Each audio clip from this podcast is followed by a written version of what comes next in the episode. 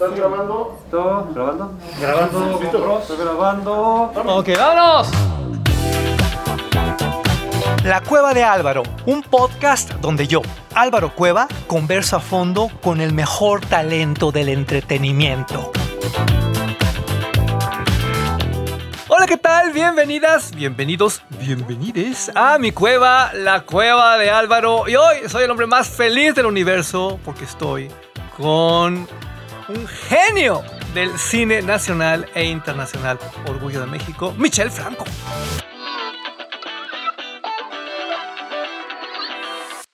Gracias, Álvaro. Qué, qué buena bienvenida, muchas gracias. Bueno, no sabes cómo soñaba con este momento, Michelle. Floto con Sundown, Secretos en Acapulco. ¡Qué peliculón! You left me with all of our problems. You've been hiding. I'm not hiding.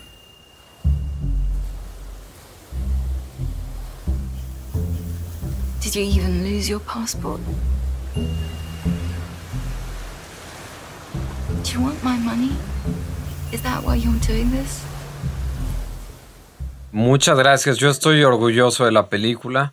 Eh, fue difícil de hacer por sus razones particulares, como cada película es diferente, pero esta fue muy especial porque yo tenía ganas desde hace muchos años de filmar en Caleta una película, no documental, ficción, pero de poner la cámara en Caleta y capturar lo que te ofrece esa playa, que es, y no hay otra igual en el mundo. El ambiente de Caleta es muy especial y creo que tratar de recrearlo en una película sería absurdo.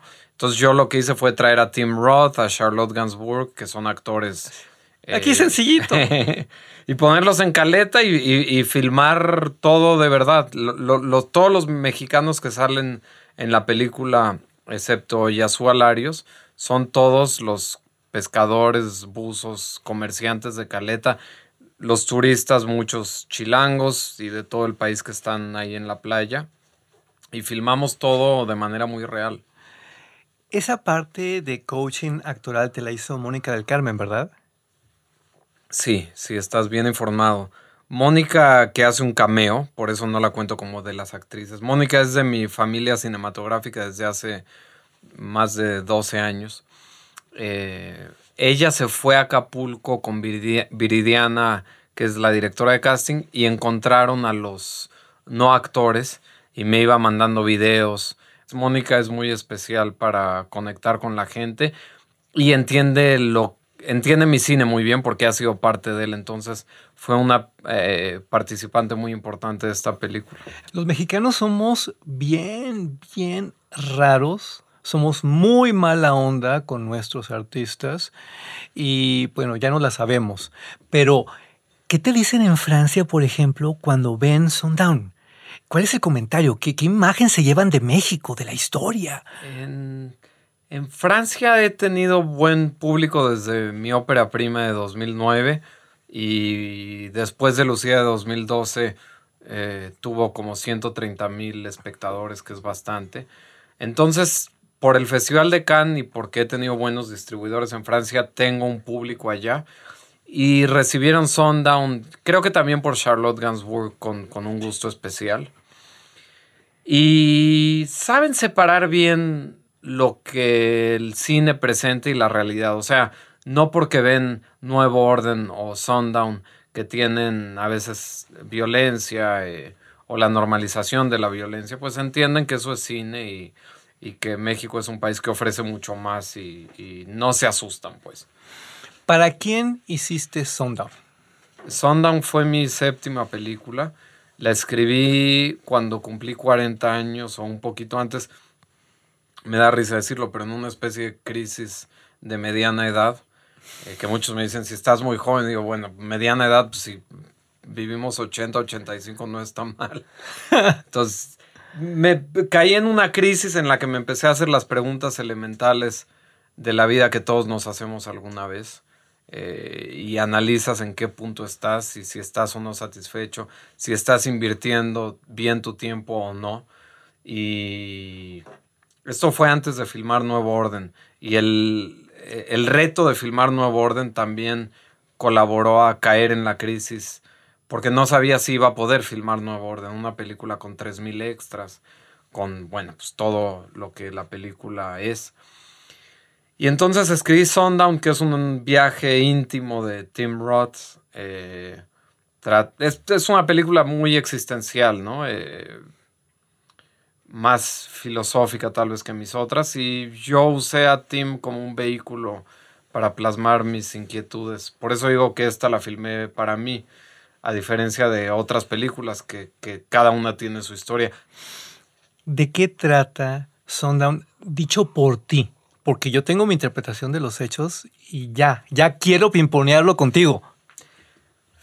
Antes de filmar Sundown no hubiera sido capaz de resumirla de este modo, pero después de hacerla y verla, y me gusta que el proceso sea... Eh, me gusta no tener totalmente clara una película a la hora de escribirla y, e ir descubriendo las capas que tiene conforme la hago y hasta la edición y en las proyecciones ver cómo reacciona la gente, pero ya cuando terminó el proceso entendí que es sobre un hombre que intenta ser libre o puesto de otra manera, es la prueba de cómo la libertad no existe. Porque el personaje de Tim decide quedarse en Acapulco y no ir al funeral de su madre eh, y simplemente apartarse. Y las exigencias de la sociedad y de su familia no le permiten hacer esto. Y entonces creo que es, la película creo que de alguna manera es sobre cómo la libertad no existe, para bien o mal. Yo cuando la vi dije, este es el sueño de todo hombre. Ahora que estamos con que la nueva masculinidad y la sensibilidad y todos estos asuntos, qué rico de repente decir, al diablo con todo, yo aquí me quedo y me quedo pues para vivir, punto. Una fantasía masculina. Es Ideal, bueno, yo eh, de repente dije, sí, tengo ganas. Sí, eh, claro. Luego, conforme avanza la película, te vas dando cuenta de otras situaciones y aquello crece, crece y finalmente explota, que eso es fantástico. Pero es una película sobre la libertad. Curiosamente, las mujeres, el público femenino se da cuenta mucho más temprano en la película que, que no puede ser esa fantasía. Creo, creo, esa fantasía que los hombres, que muchos tenemos, eh, pues es muy ingenua, muy infantil, muy... Muy necesaria, Sí, pero muy de testosterona. las mujeres que son más listas que nosotros, por lo general, o por lo menos como espectadoras en el cine, sin duda, saben desde que la película empieza que va a tener más capas. Y el hombre, eh, eh, por lo que he visto, celebran los primeros 25 minutos de la película como yo haría lo mismo. Es que es la vida perfecta. Chupar, bailar, coger. Bueno, o sea, ¿no puedes pedirle más? Me apunto. Oye, pero además, estructuralmente es perfecta. Yo soy bien perro y la vi con cronómetro en mano. Y tu minuto a minuto cuadra perfectamente donde tiene que cuadrar. De repente dices, exactamente en la mitad de la película ocurre lo que tiene que ocurrir y aquí es donde se rompe y aquí es donde se desdobla y aquí es donde tenemos... Es increíble. Trato de que las películas sean eh, eficientes y de hacer mucho con pocos recursos. Y soy muy respetuoso del público, entonces el ritmo tiene que ver con no correr, porque eso tampoco sería la, mejor manera de, dialogar con el público, pero no, trato de no ser caprichoso y, dejar que cada escena dure lo que debe y a veces corto en la edición escenas que me gustan mucho o momentos, pero lo hago en beneficio del, panorama amplio. Háblame por favor de la participación de Eli Guerra. Oh creo que fue un acierto mayúsculo tan sutil, tan elegante. Increíble. Y un bolero maravilloso, además, sabor a mí. Eh, pues Ellie es muy especial. Y en mis películas no me había permitido ese tipo de, de lujos, porque es todo un lujo. Ellie fue muy generosa y fue a Acapulco y pues tocó para nosotros eh, sabor a mí ahí acústico, sin, además muy valiente porque pues ella la guitarra y ya, ¿no? Es una artista de verdad, es muy talentosa, tiene una presencia muy, muy única, muy especial y pues tuve suerte de que aceptó y nos volvimos muy amigos después de, de esa experiencia. Quiero que nos desmenuces toda esta parte de símbolos alucinantes en Sundown. O sea, desde que inicia, primera imagen, tus peces, los cerdos, bueno, hasta el ostión retorciéndose. O sea, tiene una razón de ser, o sea, no lo puedo creer. Es el- en mis primeras películas, Daniel y Anne a los ojos, después de Lucía, Chronic, nunca eh, logré eh, transitar entre la realidad y el sueño. Y me parece que cuando el cine eh, logra hacer eso, se eleva como Buñuel sabía hacerlo, David Lynch. Y yo de manera muy humilde intenté con esta película buscar, pues, aprovechando el estado psicológico y lo existencial que está enfrentando el personaje, pensé en estas oportunidades que son arriesgadas y pues que tienen que ver con su pasado. Por ejemplo, hay unas imágenes de cerdos y tienen que ver con que la fortuna de la familia inglesa viene de los mataderos. Y otros son unos símbolos más directos eh, que tienen que ver con su- sus ganas de vivir, sus posibilidades de seguir disfrutando de la vida en esta etapa. Cuando el cine puede transitar con más libertad entre esos dos mundos, me parece que vale más la pena. Yo te lo escribí y te lo dije en tu cara cuando Nuevo Orden. Buñuel sería el más orgulloso de ti. Nuevo Orden es para nuestra generación lo que los olvidados. Por eso toda esta incomodidad, por esto, por eso toda esta protesta. Y yo perdí amigos por defender Nuevo Orden, pero no me importa, porque estoy convencido de que esa película es fundamental y que se va a volver de culto todavía peor en Fue- el futuro, ¿eh? Eh, Bueno, te lo agradezco mucho y además tú reaccionaste de esa manera en el momento, no, no fue después. Tú, convencido de lo que sentiste y pensaste al verla, eh, fuiste muy generoso. Eh, sí, a Buñuel lo quisieron expulsar del país. Jorge Negrete, con quien había trabajado Buñuel, era, si no me equivoco, el líder de la ANDA y lo querían expulsar porque, pues, cómo este español viene a hablar mal de, de nuestros niños y tontería y media, eh, tratando de tapar el sol con un dedo. Yo creo que el potencial del cine justo está en, en no querer tapar el sol, en, en- en, eh, ver el, eh, usar la pantalla de cine y la cámara como un espejo donde no siempre nos halaga lo que vemos, pero eh, pues como escritor y director esa es la materia prima de, de lo que hago.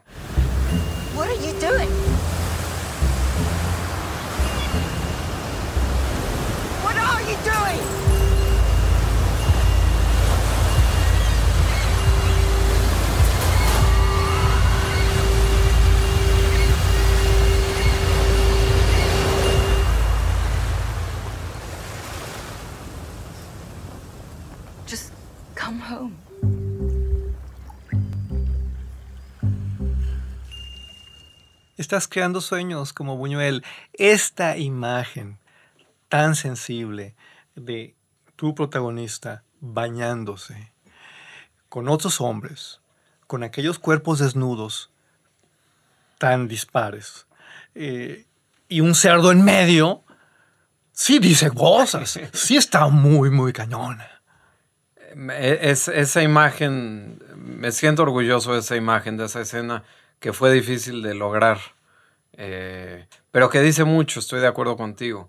Y además había gente que me decía, es que no estaba seguro si era real o no, porque eso podría pasar en una cárcel en México. Y digo, pues mejor aún, si no te queda claro si está ahí o no, yo no voy a ser quien diga si está o no ahí, cada espectador puede decidir por sí solo qué es lo que está en pantalla.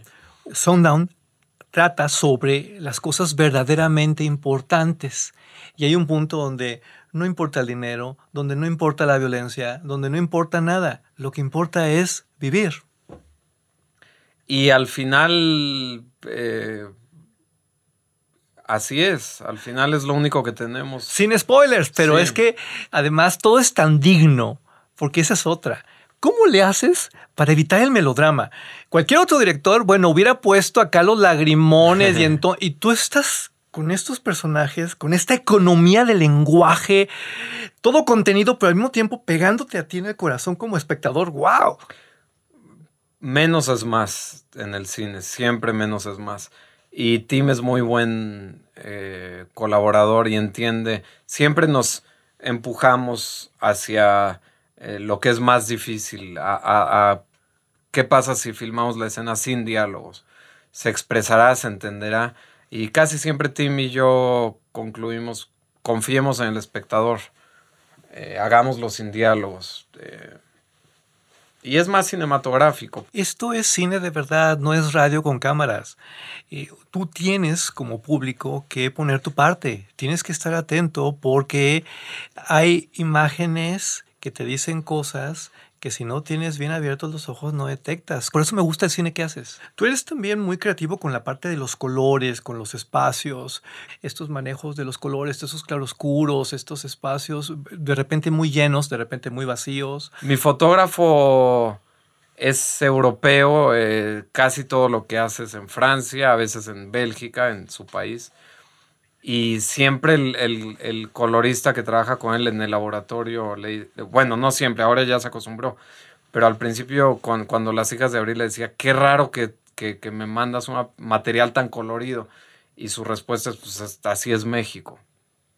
Entonces, no me gusta el cine que por intentar ser refinado eh, va a paletas de color suaves. Eh, eh, México es colorido, afortunadamente, y entonces cómo armonizas en pantalla con todos esos colores, pues es otro trabajo. Y me apoyo mucho en Yves, Yves Cap, mi, mi, mi cinematógrafo. rescatas este Acapulco que nadie quiere ver, donde está la mojarra frita, donde de repente se te sientan, donde de repente te ofrecen y viene la cubeta y el baile callejero y las noches en rojo neón, eh, alucinantes, la gente semidesnuda. Es, es muy padre. es Acapulco y sobre todo Caleta. Y todo es real. Cuando llegó Tim a, a Caleta y bajamos, nos hospedábamos en Boca Chica, que está ahí. Bajábamos con la cámara, la silla de plástico, Tim sentado ahí. ¿Y qué vamos a hacer? Y yo le contestaba, no sé, vamos a ver qué pasa. O sea, entendíamos que había ciertos objetivos dramáticos y, por ejemplo, las escenas con Charlotte Gainsbourg, todas eran muy claras, el diálogo y demás. Pero las interacciones con la gente y quien pasa al fondo y los borrachos que se acercan y mucho material que filmé que no usé porque así son las películas, es todo real. Hasta los perros callejeros. Sí, sí, sí, sí, todo estaba ahí. Cosa que a Tim, claro, ahora él te dice, la pasamos increíble, fue único. Fue un dolor de un dolor de huevos a la hora de filmar, porque Tim con el calor estaba ya frustrado eh, cuando yo le decía, es que no sé qué estamos buscando, pero aguanta y, y sigamos eh, filmando, sigamos explorando. Entonces fu- fue bastante complicado. Fue maravilloso para que luego vengan y nos digan que eres clasista, que eres racista, que desprecias al pueblo de México. ¡Caramba! te acusan de cosas o de tener poca voluntad, pocas ganas de mirar la realidad y de mezclarte, no importa, todo es, todo, el tiempo pone todo en su lugar y yo soy muy agradecido, nunca he sido, me conoces, un, un director enojado o, tal, pero es curioso lo que dices, me han querido en ocasiones catalo- catalogar de esa manera cuando he buscado siempre todo lo contrario con la cámara. Es que algo está pasando en el ambiente, ¿no lo sientes tú? En México, pero también en el mundo. Hay como un, odio, una rabia. Complicado. Sí, pero lo entiendo. La gente está muy enojada, muy frustrada. Y a veces ese enojo hace que los juicios sean equivocados o que... O dicho de otra manera, para que las cosas cambien y mejoren, tienen que a veces...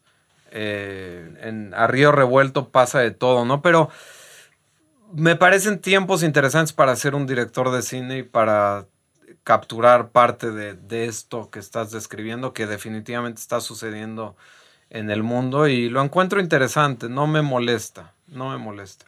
Yo creo que es un gran momento. Creo que en algunas décadas eh, van a recuperar todo esto porque aquí, aquí se está gestando un cambio muy, muy fuerte a nivel mundial. Por eso tú sí me vas a poder explicar qué está pasando con el cine mexicano. ¿Qué tan mexicano es el cine mexicano que estamos consumiendo? Porque yo tengo la impresión de que muchas cosas que asumimos que son mexicanas, pues están pagadas con dólares desde Estados Unidos. Entonces, como que, ¿cómo funciona esto? Hay de todo, mira, se filman creo que 200 películas al año, más todo lo de televisión o series que se hacen. Y en ese volumen se encuentra de todo. Y seguro hay directores o directoras que todavía no conozco que, que valen mucho la pena. Pocos países tienen la riqueza que el cine mexicano y, tantas voces tan diversas. Eh, entonces creo que el cine mexicano, a pesar de las adversidades y los recortes presupuestales, sigue gozando de muy buena salud. Una película como Sundown es mexicana. Eh, bueno, ahí yo me voy a- a- al argumento eh, más importante. El cine son imágenes, ¿no? El, el- el idioma no es lo más importante. Y si por X motivo no hubiera podido filmarla en Acapulco, no la hubiera filmado. La gran tragedia del cine de la mayoría de las producciones es que no están guiadas por lo que un director quiere hacer. Yo tengo mucha suerte porque desde que hice mi ópera prima, yo escribo, dirijo y produzco lo que hago con toda libertad. No me guío por fórmulas o por lo que una compañía necesita. Creo que una película como Sundown no existiría bajo parámetros de un estudio o de una plataforma.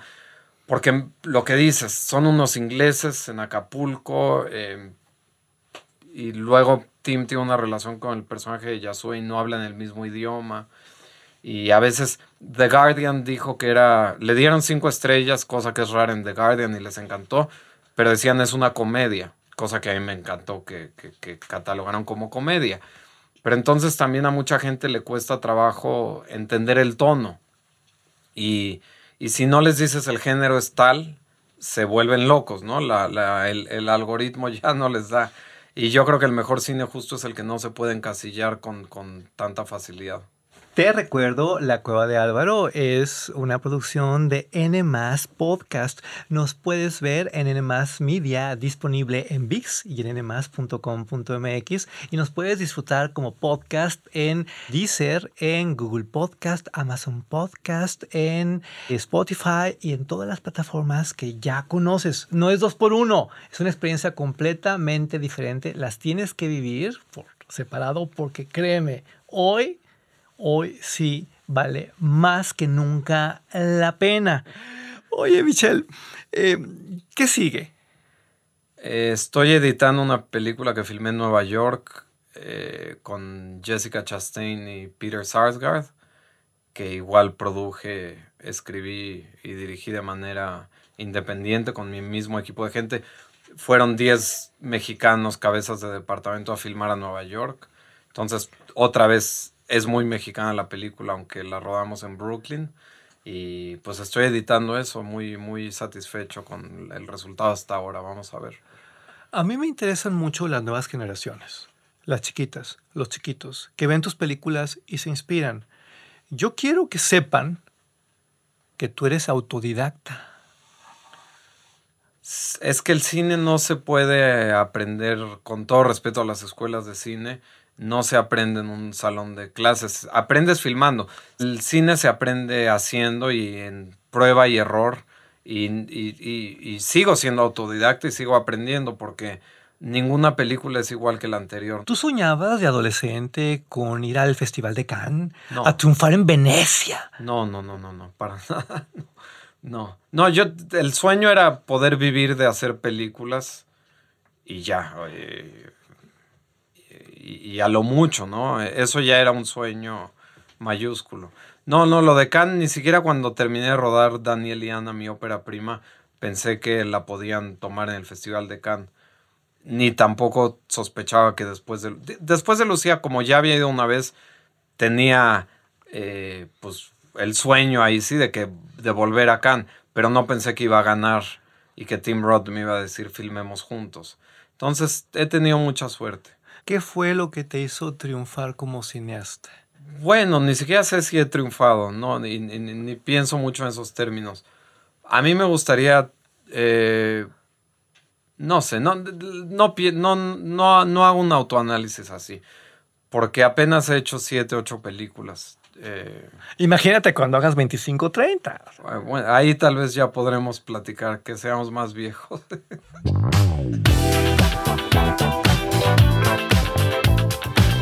Michel Franco, no eres viejo, te falta mucho, mucho por hacer. Gracias. Muchas gracias a ti, Álvaro. Sigue triunfando, síguenos llenando de orgullo. Ok, vámonos.